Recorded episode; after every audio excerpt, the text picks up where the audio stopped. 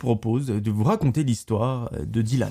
Dylan est un jeune homme super sympa, il nous raconte que dans sa vie tout va pour le mieux. Il a un job juste incroyable, il a des responsabilités de ouf, à un jeune âge c'est plutôt bien, il a son appartement, sa famille est en bonne santé, ses amis sont en bonne santé, donc tout va bien. Dans la vie, Dylan nous raconte que c'est quelqu'un d'assez solitaire, et oui, il n'a pas de partenaire avec qui il partage son quotidien, mais lui c'est un peu son mode de vie, c'est un peu comme ça qu'il aime être, donc euh, franchement c'est trop cool. S'il aime être comme ça, bah y a juste rien de mieux, et moi je suis super content pour lui. Un fameux jour, au début des vacances d'été, Dylan nous raconte qu'il a envie de changer un petit peu de paysage. Une fois rentré du travail, chez lui, il décide de se rendre sur son ordinateur portable sur internet pour voir s'il n'y a pas des Airbnb à louer dans un village ou dans une ville pas trop loin de chez lui, mais juste histoire de respirer un nouvel air, de souffler un petit peu, de décompresser, de déstresser et de reprendre le travail de la meilleure manière possible. Après quelques minutes à découvrir le site, il nous raconte qu'il y a une petite maison pas si loin de chez lui qui est super sympa. Elle a l'air en plus assez moderne, elle est assez grande, il y a beaucoup d'espace donc c'est parfait. Il décide donc de contacter le propriétaire pour savoir si celle-ci est disponible à la location, aux dates où il veut, et très vite, le propriétaire lui répond que oui, celle-ci est toujours disponible, qu'il peut la louer sans hésiter, et qu'il ne regrettera pas son choix. Ça, euh, c'est encore à vérifier. Sans hésiter, Dylan accepte, il loue la maison pour une semaine, et comme ça, ça va lui faire de très belles vacances. À partir de ce moment-là, on n'a plus de nouvelles jusqu'au jour où il part justement dans cette maison. Dylan se réveille un matin, il prend son petit déjeuner, il va dans sa voiture, et c'est parti,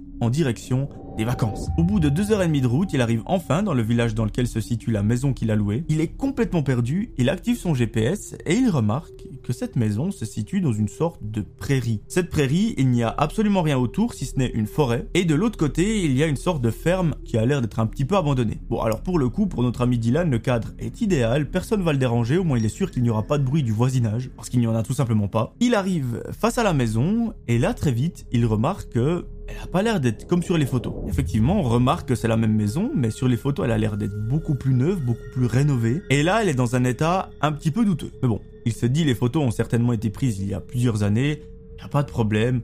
Je vais toquer et je vais voir ce qui se passe. Il sort de sa voiture, il toque à la porte, et là, au bout de quelques secondes, un monsieur vient lui ouvrir. Il le reconnaît, il lui dit bonjour, bienvenue dans ma maison, voici les clés, venez entrer, je vais vous expliquer un petit peu comment ça fonctionne, je vais vous faire un tour du propriétaire et après bah, je vous laisserai profiter de vos vacances. À l'intérieur de la maison, Dylan a le même ressenti qu'à l'extérieur, elle a l'air d'être complètement abandonnée, enfin c'est assez bizarre. On est loin des photos qui ont été publiées sur le site, mais bon, de nouveau, il ne se pose pas plus de questions que ça. Enfin, un petit peu, mais il se dit c'est pas si grave parce que moi je viens pas pour le fait que la maison elle soit belle, je viens juste pour me reposer, me ressourcer et euh, voilà. En 15 minutes, le propriétaire lui fait le tour de la maison, il lui explique un petit peu les différentes pièces, quelles sont les machines à utiliser, etc., etc. Et une fois terminé, il remet les clés à Dylan et s'en va. Parfait, les vacances peuvent commencer. Dylan ressort de la maison, il va dans sa voiture pour chercher ses bagages. Il revient dans la maison, il les pose dans sa chambre à coucher et il commence à les défaire. Il installe tous ses vêtements dans les armoires, il met ses clés de voiture sur la table de nuit, etc.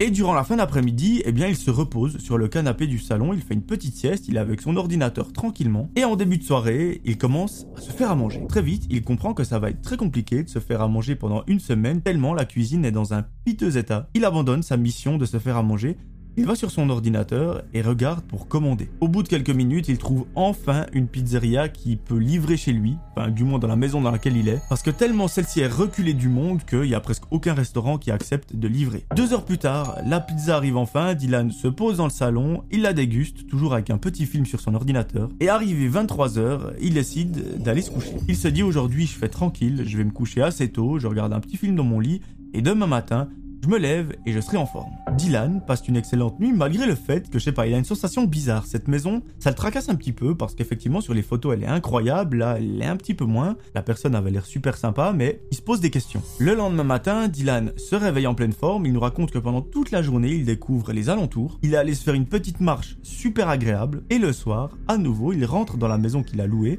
il commande à manger et passe toute la soirée dans le salon. Cette fois-ci, la fatigue l'emporte vers 1h du matin il va dans son lit et essaye de s'endormir. Au bout d'une vingtaine de minutes, Dylan commence sérieusement à somnoler, il est un peu dans un état second. Il est couché sur le côté lorsque soudain, il sursaute. Effectivement, devant lui, là où il regarde, il y a un tout petit miroir, et celui-ci donne directement sur la fenêtre qui est derrière lui. Lorsqu'il a regardé dans ce miroir, Dylan a aperçu une silhouette qui se tient devant la fenêtre et qui semble le fixer. Dylan, à ce moment-là, il a un bon réflexe, c'est de faire genre qu'il est en train de dormir. La dernière chose qu'il veut, c'est de montrer à la personne qui est dehors qu'il l'a aperçu. Et là, très très vite, il observe la personne dans le miroir et il se rend compte qu'il s'agit du propriétaire de la maison. Bon, Dylan, à ce moment-là, il se dit qu'est-ce que le mec vient foutre à 1h du mat euh, dans la maison qu'il vient de me louer? Pourquoi est-ce qu'il me regarde à travers la fenêtre de la chambre à coucher? C'est un petit peu glauque. À partir de ce moment-là, va aller très très vite. À un moment, Dylan voit que la personne se met en colère, que son expression faciale change radicalement et que le gars a l'air d'être super énervé. Au même moment, il part en courant d'un côté de la maison et là, Dylan commence à bader. Pourquoi? Parce que tout simplement, il entend que la porte d'entrée de la maison s'ouvre très gentiment. En quelques fractions de secondes, Dylan prend une décision et vous allez voir, ça va probablement lui sauver la vie. Il saisit ses clés de voiture qu'il a sur la table de nuit, il s'empresse de fermer la porte de sa chambre, il va contre la fenêtre, il l'ouvre et il l'enjambe. À ce moment-là, il est à l'extérieur et il attend quelques secondes. Quelques moments plus tard, il aperçoit que la poignée de sa chambre à coucher se met à tourner, donc quelqu'un essaye de l'ouvrir à nouveau très discrètement, et au moment où il voit la poignée qui se tourne, Dylan, il court en direction de sa voiture. Arrivé à celle-ci, il nous raconte qu'il est complètement en panique, il a de la peine à l'ouvrir, etc. Heureusement, il arrive à se reprendre, il arrive à la déverrouiller. Il entre dans celle-ci, il fait une marche arrière et il se barre le plus loin possible. Une fois arrivé à un endroit qu'il considère comme safe, il prend son téléphone, appelle la police locale pour lui expliquer qu'il y a eu une intrusion dans sa maison, qu'il soupçonne que c'est le propriétaire et qu'il faut absolument intervenir. Malheureusement, Dylan n'aura jamais de nouvelles de la police. Il ne sait pas s'ils sont intervenus, s'ils ont trouvé une personne, s'ils ont pu l'arrêter ou quoi que ce soit. Il n'a jamais eu de nouvelles et ça c'est un petit peu dommage. Il a donc été obligé de se faire sa propre théorie, son propre film et vous allez voir, ce n'est pas si bête. En fait, lui il soupçonne que cette personne qui loue la maison elle n'est pas très bienveillante, qu'il attire des clients assez aisés financièrement dans sa maison avec de très belles photos rénovées, etc. Mais qu'en réalité, elle est complètement abandonnée, elle est complètement chelou. Et en fait, lui, il se dit qu'il les attire dans cette maison pour pouvoir les cambrioler. Et à ce moment-là, Dylan, il se fait une réflexion, il se dit mais au poignet, j'avais une montre qui vaut plusieurs dizaines de milliers d'euros. Le propriétaire s'en est très certainement rendu compte et il s'est dit, ben, je vais aller le braquer pendant la nuit. Quand on est propriétaire d'une maison, il y a rien de plus simple, on a probablement un double des clés, donc on peut entrer juste à tout moment. Et dites-moi vous ce que vous en pensez dans les commentaires. Moi, je trouve que cette théorie, elle est très plausible, elle est même très probable. Donc j'attends vos retours, ça m'intéresse vraiment, donc n'hésitez pas à me dire ce que vous en pensez. Voilà, c'était mon histoire, elle était assez courte, j'espère qu'elle vous aura plu. Maintenant, je laisse la parole à Giuliano qui va vous raconter la sienne. Comme j'ai dit en début de vidéo, n'hésitez pas à aller vous abonner, à aller voir ce qu'il fait. J'espère que ça va vous plaire. Un très grand merci, Giuliano, d'avoir accepté d'être dans cette semaine spéciale. J'espère que ça t'a plu. En tout cas, de mon côté, ça a été un très grand plaisir. Je vous laisse avec son histoire et j'espère que ça va vous plaire.